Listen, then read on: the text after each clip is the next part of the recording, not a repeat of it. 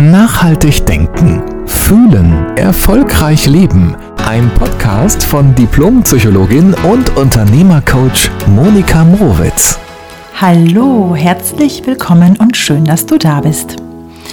Ich habe letztens einen Satz gehört, der ging so.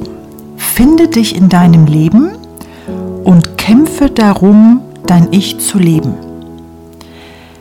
Und als ich diesen Satz gehört habe, habe ich ihn mir dann noch einmal angehört und noch einmal angehört und festgestellt, irgendwie bleibe ich daran hängen. Und bin dann irgendwann zu der Entscheidung gekommen, dass dieser Satz für uns Menschen nicht funktioniert. Und ich würde dir gerne erklären und erzählen, warum nicht. Fangen wir mit dem Grund an, ähm, der den letzten Teil des Satzes beschreibt, nämlich kämpfe darum, dein Ich zu leben.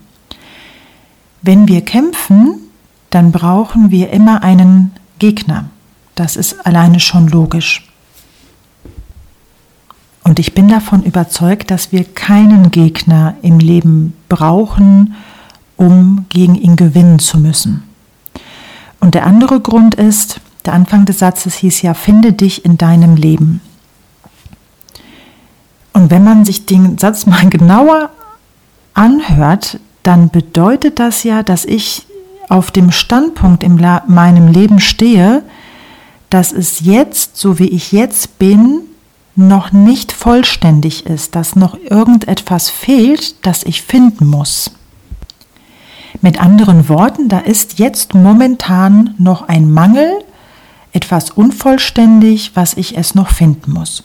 Und wenn ich mir dann überlege, guck mal, wenn du, wenn so ein Kind auf die Welt kommt, ein Baby oder ein Kleinkind, das setzt sich doch nicht hin und sagt, okay, ich werde irgendwann glücklich in meinem Leben, wenn ich mich gefunden habe. Ich muss mich jetzt erst noch mal schnell finden und dann ist alles super. Nee, das haben Kinder nicht. Weißt du, die sind einfach da und sind von Natur aus schon perfekt. Da braucht es nichts von außen oder gefunden zu werden, damit sie vollständig sind.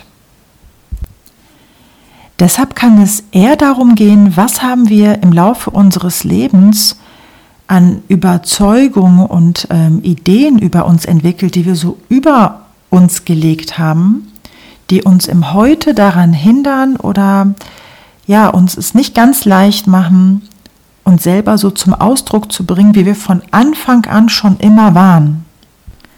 Und natürlich gucke ich mir mit meinen Klienten im Coaching genau diese Themen an, um wieder freier zu werden, um wieder so richtig ausschwingen zu können in allen Lebensbereichen, ob jetzt beruflich als Unternehmer oder im privaten.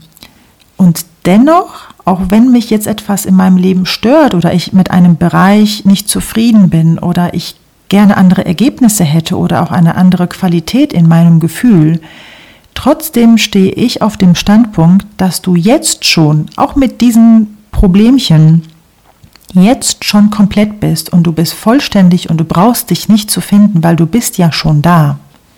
Und dieser Standpunkt ist Fülle und der basiert auf Vertrauen und Liebe, was eh alles schon da ist. Und dann braucht es nur noch das Ablegen von dem, was dich im Hier und Heute noch verschleiert eine kleine Selbstcoaching-Übung für dich.